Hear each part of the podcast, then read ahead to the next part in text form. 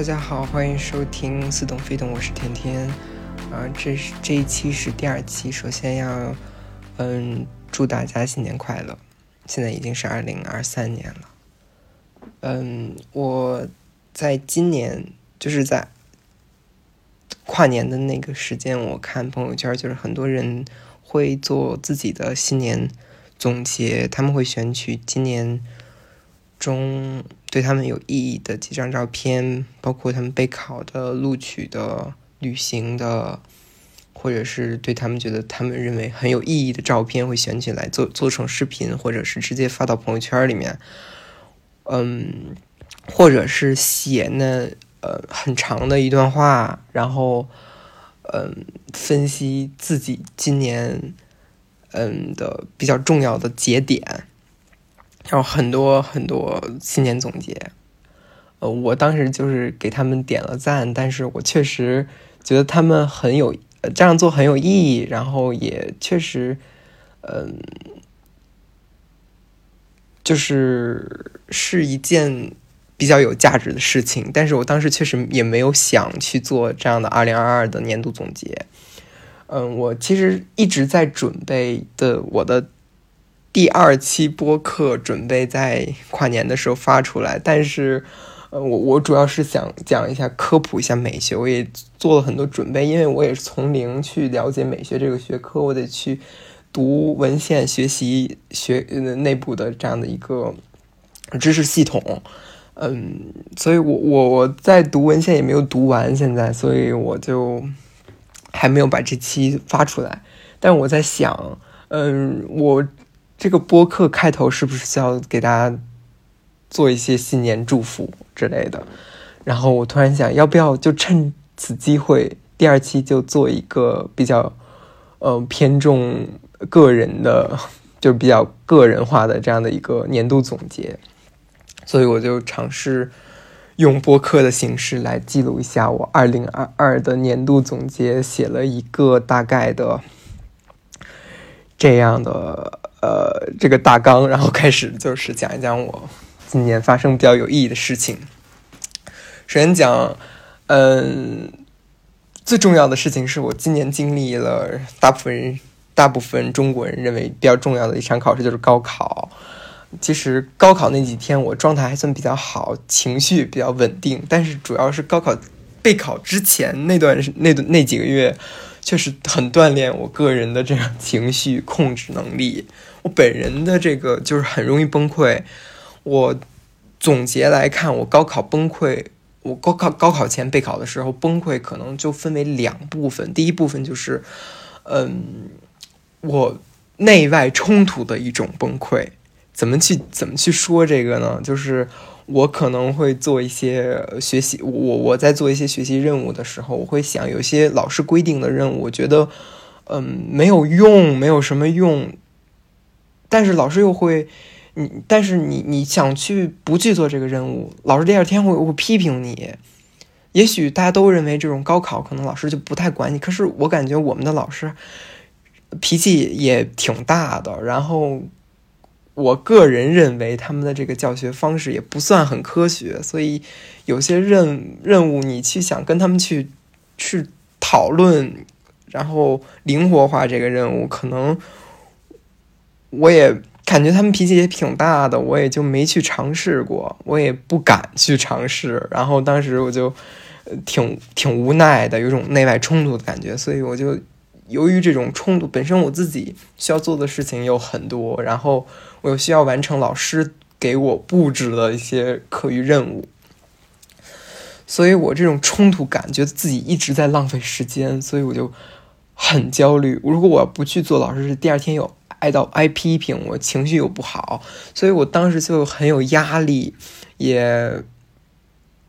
只跟几位老师去聊过这个事情，虽然未果。然后我甚至我那种压力，压力到我第二天可能非常担心，第二天会不会被老师批评，我晚上会睡不着觉，然后会整个人在发抖。然后无法入眠的感觉，我整个人就处于一种非常紧绷的状态。第二种可能那种，第二种是焦虑，因为这确实是最重要的一场考试。可能大部分认为在人生中最重要的考试之一吧。然后，嗯，你又对你准备，你甚至是从出生，是很多中国人从出生开始就为了这个这场考试做准备，开始嗯大量的补习班，十二年的学习。所以呢，这种未知感，不知道自己能不能在这场考试中迎来赢得胜利。因为这场考试确确实确确实实可能不能决定你整个人生的轨迹，但是确确实实能决定未来四年或四年多你时光的一个轨大概的轨迹，所以所以确实是很焦虑，不知道自己最后的结果是什么样的。就是用由于这种情绪多次的这种崩溃与焦虑，我。整个高三可能经常处于一种很紧绷的状态，所以人际关系上确实也没有大的发展，就是呃很好的这样的，可能也经常会跟同学闹矛盾，然后经常和家里人闹矛盾的这种状状况也出现很多次。嗯，但是吧，高考前阶段这种备考的这个阶段，其实也给了我一部分就是。独特的体验、独特的感受和能呃抗压能力的提升。嗯，我记得当时是考前的前一个月，因为有疫情原因，我们就是还得回家上课、上网课。然后呢，每天是晚饭前到。下午最后一课一节课之间那段时间是空余的，那段空空余老师就会设一个自习室，让大家自己进自习室去学习，就是那种腾讯会议，就是我们用我们用 Classin 那种软件的，呃，中间有段时间我们可以进到那个会议室去自习。我那时候就挂着，然后我那段时间呢，每天都会出门，我就。因为特别焦虑，我就看着远方的这个山啊和树，我就想象自己融为一体，和他们融为一体，和自然融为一体。如果我和他们融为一体之后，再去反思自己这个高考即将到临的这这场大型考试是什么态，是什么状态，我确实还是焦虑，但焦虑确实减弱了。有一种感觉，就是你会感觉。自己和他们融为一体之后，你背后更有力量了，有一种信念，有一种力量感在后面背后支撑着你。你确实是焦虑能大幅减弱，你能更好以更平静的心态投入下面的学习生活当中。还有一种独特的感受就是那种无尽和有限感的冲突。怎么去讲呢？就是。无尽是你你你今天完成这些任务，你自己规定的，包括老师规定的，你自己规定的完成这些任务，你躺着睡觉，你会想第二天又是一一群新的任务等待着你。你你做完一个任务，又来一个任务，你永远是不知道，永永远是这种任务循环的来。但是呢，这高考呀，又是九十天、五十天、二十天，慢慢的这样的就是。会到来，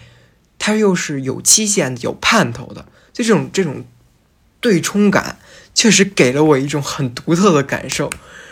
就是又又焦虑，但是又觉得要解放的这种感觉是这种交替来的。我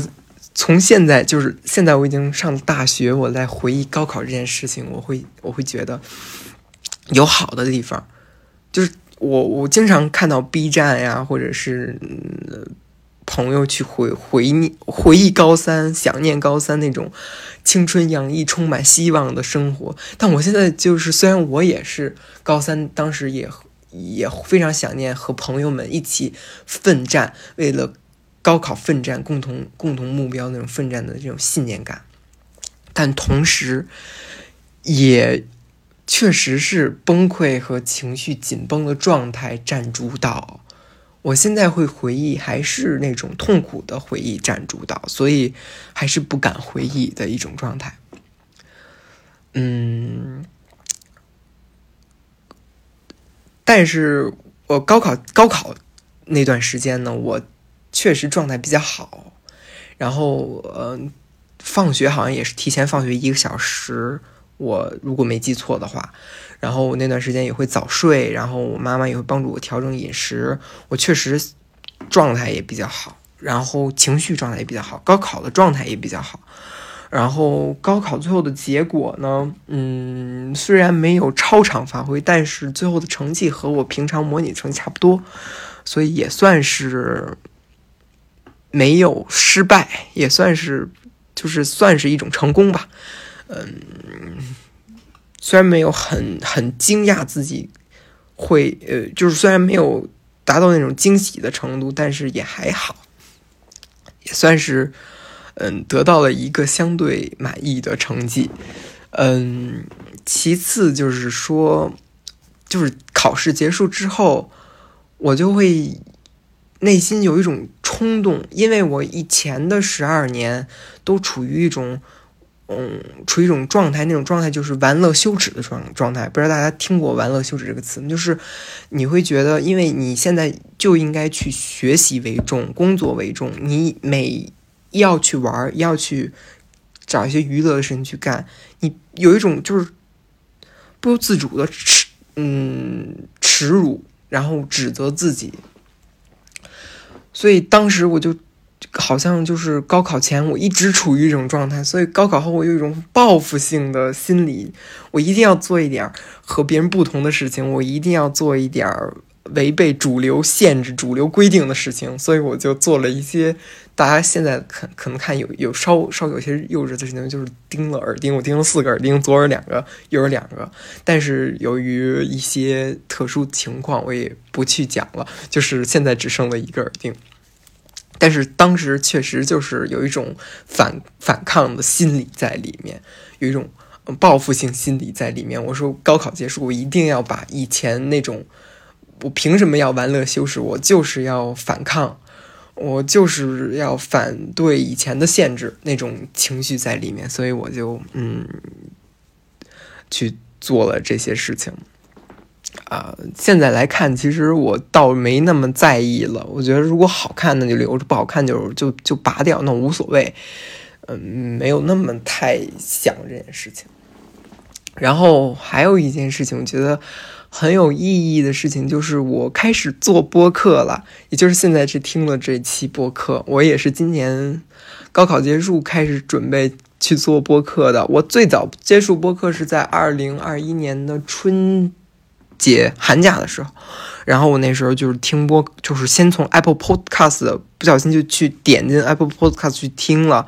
我觉得很有意思，就随便去听，然后听到里面的这个主播。他们推荐了一个另一个软件叫小宇宙，然后我去下载了小宇宙，然后发现小宇宙的 UI 还挺好看的，然后整个也很流畅，也很符合我的胃口，我就开始在小宇宙上听。我最早在小宇宙听的是姜思达，当时他出了应该是只有十期，我每一期都听，就很好笑，很好笑。然后。嗯，后来我就听 Nice Try，Nice Try 现在也是我比较喜欢的播客，也是我的年度播客哈。然后他们确实四个主播呢，他们确实呃的生活和我有点不同，比我的丰富很多，所以打开了我整个的呃视角，就是看就是看生活的视角，发现很多丰富的事情我都以前没见过，也没体验过，所以我确实。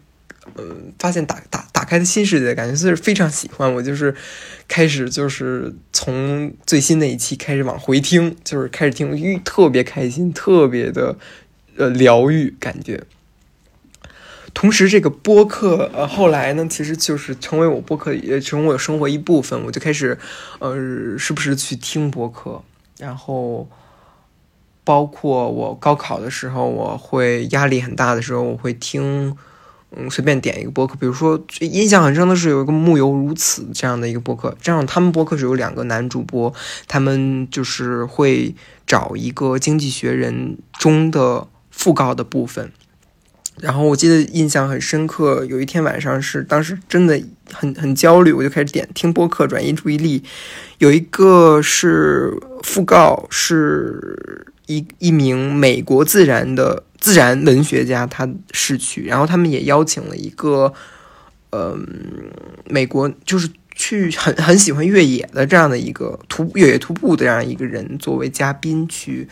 呃，聊一聊他的这个好像是美国，太平洋的那个几道那个徒步的这样的一个经历，好像叫 PCT，然后嗯，把他的这些经历分享给我们，顺便是来讲一讲他们对这个嗯这个自然学家、自然文学家的这样的一个一个理解和思考这样的在里面，所以是确实是我会想象自己跟着这个人去徒步。嗯，在这个徒步路上有很多很危险的、很有意义的、很丰富的事情。我会想象自己和他一起去徒步，嗯，走那个呃独木桥，然后跨越丛林。嗯，虽然很危险，但确实是有一种，就通过耳朵就想象，想象着，整个就是我的焦虑状态都，就是整个焦虑情绪都减轻。我还很喜欢听文化有限，因为他们他们每周会选一个一本书去聊，然后分享一下自己的思考和书中的内容，都是觉得很很很很有意思的播客。当时确实陪伴了我很多，是很就是高考那种压力状态下那种很紧张、很紧绷的生活，都缓和了我很多很多情绪上的问题。很喜欢，所以我在高考结束就立马开始开展自己的播客，然后也希望通过学习的一些理论和生活的思考带给大家。啊，嗯，做完播客，其实后面发生的一件事就是我遇到了一个对我人生产生了很多积极意义和回忆的人。我现在来想，我和他经历的一些事情都。让我觉得很有意义，然后很很积积极的反馈，我们一起去就是郊外的那个湖湖里去去，就是踩在湖里面去泼水玩儿，然后有一起去爬山，然后就遇到那种就爬到山顶之后，你会看到就是民间宗教做那种。小佛像就很恐怖，但是我们就是一起去看，但是虽然都都很害怕，然后一起就是坐在那个山的那个山顶去眺望远方，然后看日落，然后一起去动物园看看动物，然后我记得印象他他非常喜欢桂花，然后就。就是种很多桂花在他们家，就觉得哇很丰富，就是很有意思，很然后整个生活细节都很就是有很留留下了很多很很美好的生活细节和情感在里面。虽然最后发生了一些不愉快的事情，但是我整个我现在回想起来，真的是一个很美好的回忆。我甚至会一直记着它，也是我二零。二二年过得最舒服、最开心的一段时间，也看了很多电影，也很开心。然后，嗯，后面其实就是去了新的学校，然后也遇到了新的人，然后他们人都都很好，我觉得我新的同学都很好，然后他们也感觉，嗯。天南海北，天南海北的，然后性格都挺多样的，然后人都特别好，我觉得挺喜欢他们的。还有就是我新的学校之后，我发现我开始独处了，因为我高中的时候，嗯，不喜欢独处，我就嗯回家了，有有有家长陪我聊，有有我妈，我我可以跟我妈聊会天儿，然后我在学校跟我们朋友在一起，跟同学在一起，然后无聊的时候可以在手机上。和同学们打打趣儿之类的，嗯，确实去了那儿，我我很少，我就现在很少再去从微信上呀、网上呀跟同学们在找同学聊天，我就开始好发现自己一个人吃饭，一个人去图书馆，一个人去操场散步。我先开始觉得还挺伤心的，就觉得有点孤单那种，但是现在觉得自己一个人生活确实能省下很多。很多呃精力和时间，然后自己确实也活得更加自在了。确实是开始学会独处这种生活。确实，我开始找一找自己，我就有有时间，我空闲时间不是去社交，而是去探索自己想要干什么，自己干什么事更更开心。这种就是留下很多时间去自我探索，我觉得确实是很有意义的事情。还有就是哲学。和我从专业上产生了联系。以前我可能就是哲学，就觉得，嗯，是一种高不可攀或者是很很很深奥的东西，而现在我。误打误撞的进入了哲学专业，开始学习哲学。现在可能大一上吧，没有学到太多丰富的哲学知识。嗯，但是我觉得我未来还是能冲的，也就是可以继续尝试哲学。嗯，未来再说，自未来我们再看吧，因为也在磨合当中，学习当中。好，这其实这些事情就是我想和大家分享最有意义的几件事。但是下面我就来分享，我推荐一些，分享一些我今年看过的影视剧。嗯，我今年确实看的电影不是很多，然后嗯，但是我经常会会闲下来就会看电视剧。嗯，高考前确实看的比较少，但是。就是偶尔会看，但是高考后我会我看了很多，然后嗯也看了很多日漫、美剧、美漫一些国产剧啊、电影、纪录片、戏剧之类的，所以我就分享给给大家分享几个我确实看完之后，嗯，我不断回想，也不断觉得看着真的挺有意思的这样几部。给我有很新的思考、新的尝试的这样几部，呃，影视剧或者是戏剧，给然后呃给给大家分享。那首先就是《熊家餐厅》，这是我高考结束之后去看的。我记得当时是很伤心，然后晚上我就呃随便选了一个新出的美剧去看，然后也听了很多人的安利，然后我就去看了。嗯，这部剧其实是关于呃一。男主叫叫 Call Me 还是 Come 忘记了，我们就叫他小 C 吧。然后他呢是一个高端餐厅的厨师，嗯，是非常厉害的。然后，但是呢，他辞去这个工作，回到了他家族的一个餐厅，是一种社区的小餐厅，是卖意大利餐餐饮的这样的一个意大利式美食餐厅。然后这个餐厅呢，嗯，应该是他哥哥，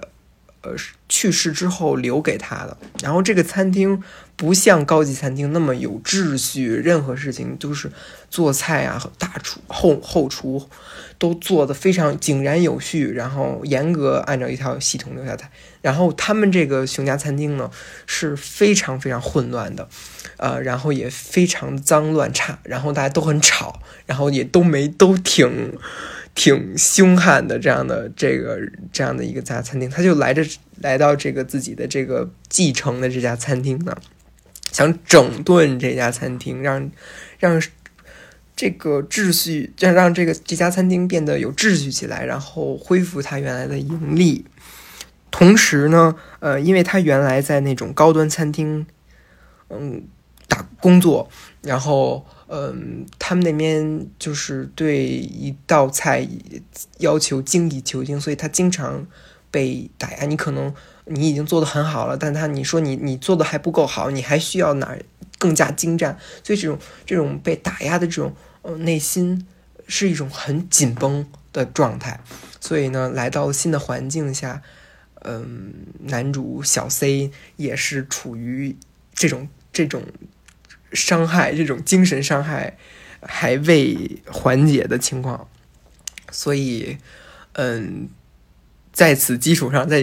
在此基础上来展展开了一系列的事情。听，就是第七集，嗯，第一季第七集一镜到底的这样拍方式，真真的非常的震撼。大家真的可以去去尝试一下琼家餐厅，它整个包括音效啊。呃，人物个性的塑造都非常的符合我的胃口，所以我非常非常喜欢。但是豆瓣上确实褒贬不一吧。然后不喜欢它，主要是因为它太吵了，里面脏话比较多，然后呃，然后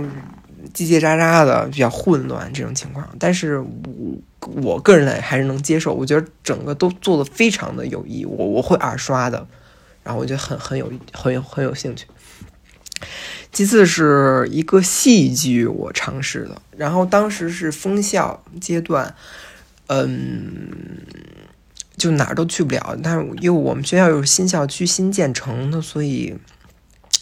就是没啥意思，然后大家都觉得挺无聊的，我就觉得，嗯，要不要组织一下大家一起去教室里，组织那么几个人一起去教室里看个电影啥的。拿点吃的聊天，这样开心嘛？然后就这样，就我们就一起组织了。然后有一个同学他推荐了一个戏剧，叫《初步证据》。嗯，我我之前是没有看过这种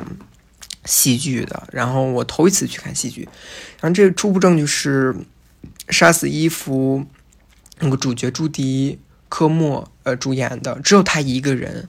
嗯，在舞台上去呈现这部戏剧，讲的是一名女法官，嗯，遭性侵害，然后通过法律维权的这样的一个故事。剧情上，大家其实去就我就不剧透了，我觉得很好看，也非常感人，大家可以去搜资源去看，叫《初步证据》。然后呢，我头一次发现，就是这个舞台真的非常丰富。我以为原来原来呢是那种传统的。我了解的戏就是传统的，像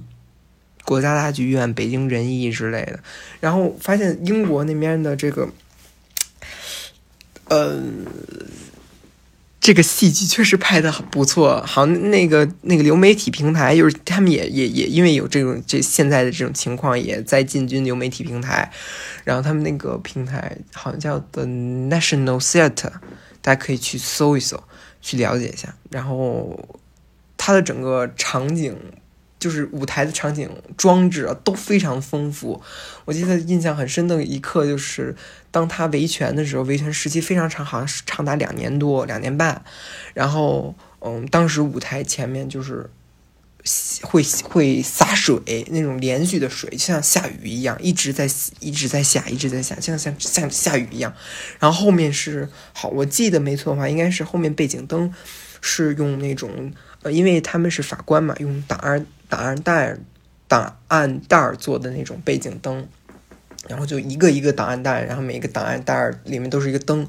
这样铺成的这样一个背景墙，然后是就是在背景墙上显示从零到七百一十二天，我记得没如果没错的话，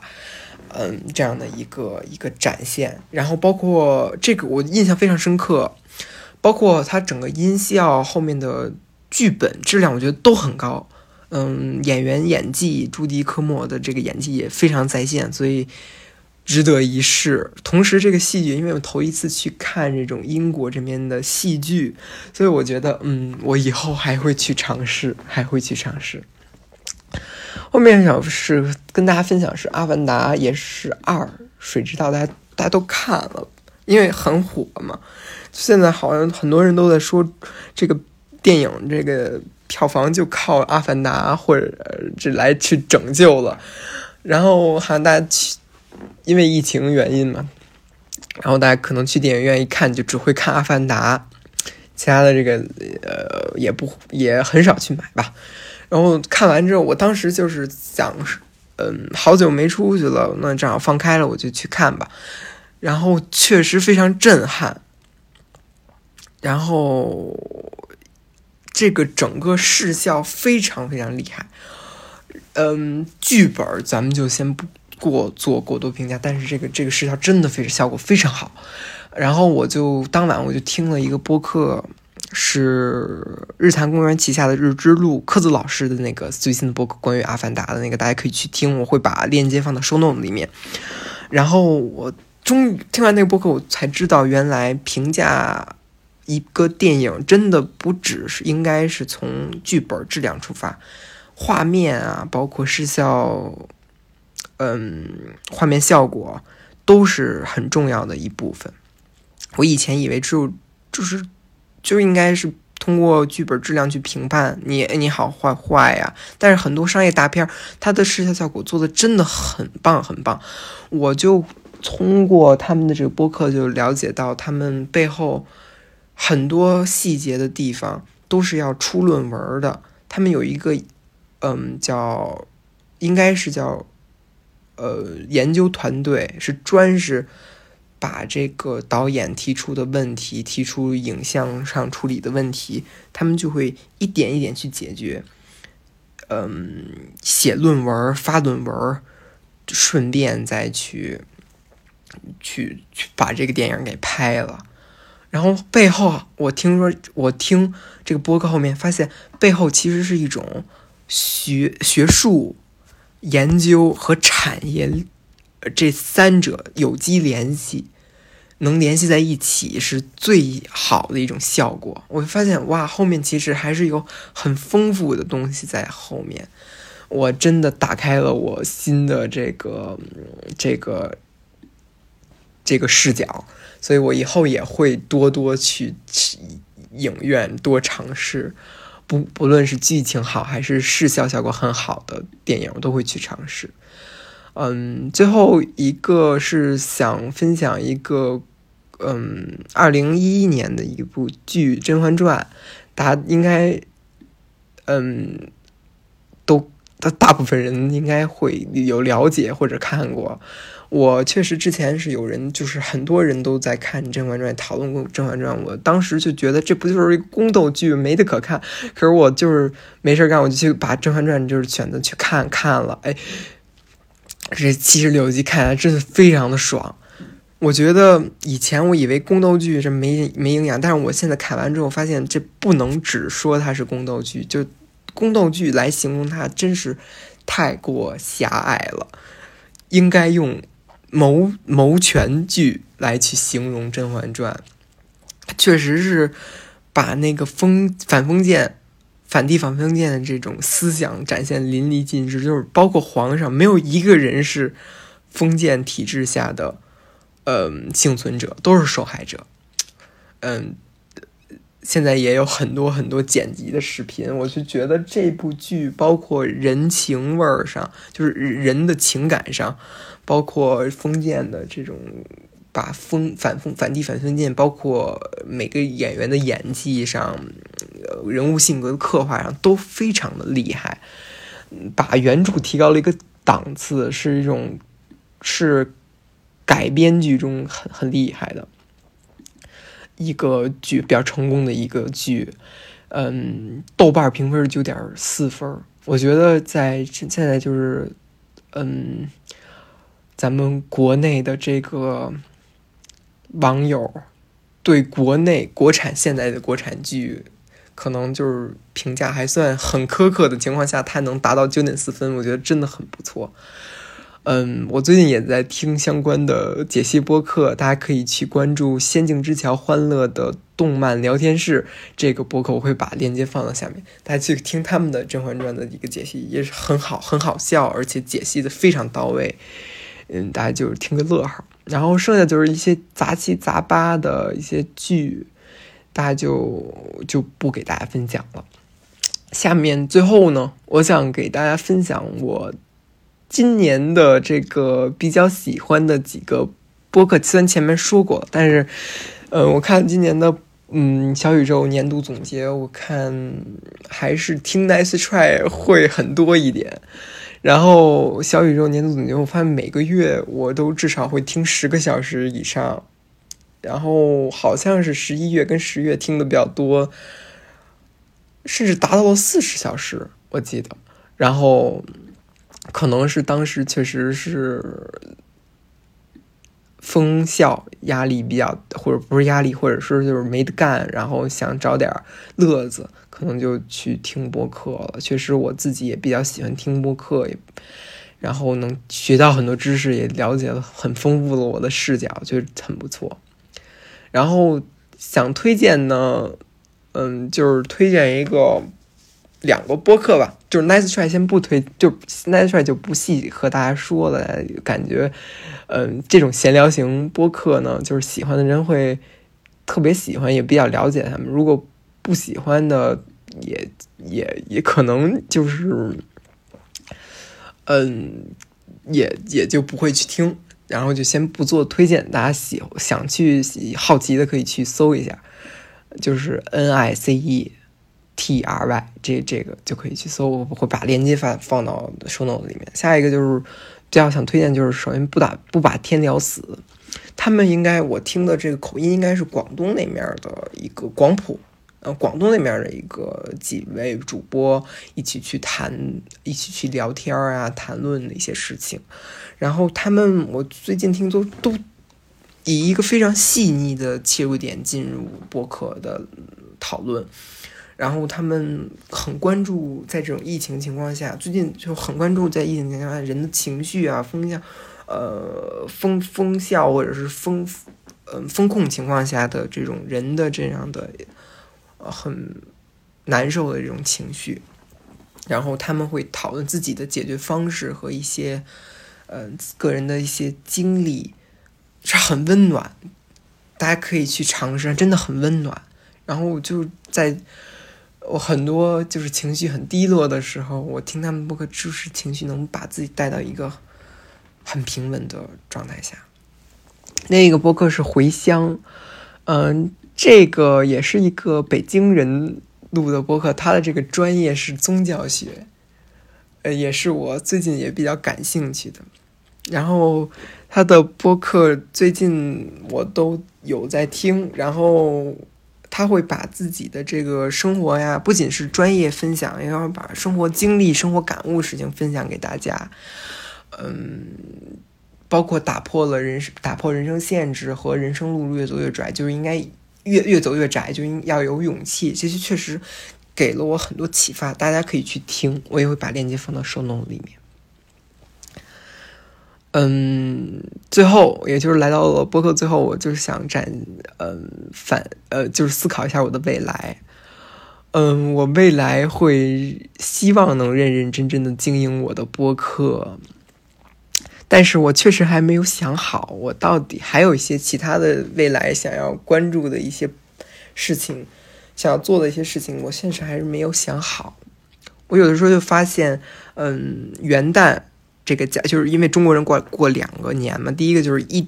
一月一号这个元旦，这个这个小小的年，另一个就是咱们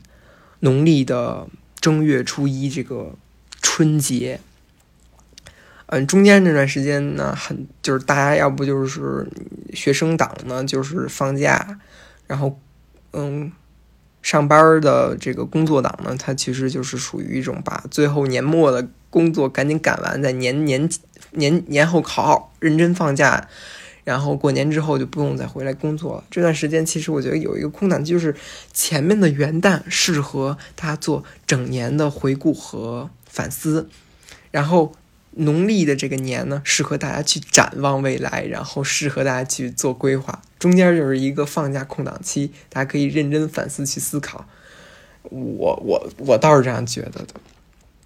好，那最后我就祝大家新年快乐啊，万事胜意。嗯，把一段话带给大家吧，是我也听播客看到的一段话，是加缪写的。今年希冀幸福将是徒劳的，通过工作去建造幸福才关键。不要希冀任何事，而是要做点什么。不要等待他人从头至尾地构建你的命运，尤其是当命运仍掌握在我们手中。共产党人晚报今年不会祝您幸福，因为他知道您的身体和精神正在经历重创，但他需要您保持必要的力量和清醒，去努力维持您自己的宁静和尊严。you went in search of someone else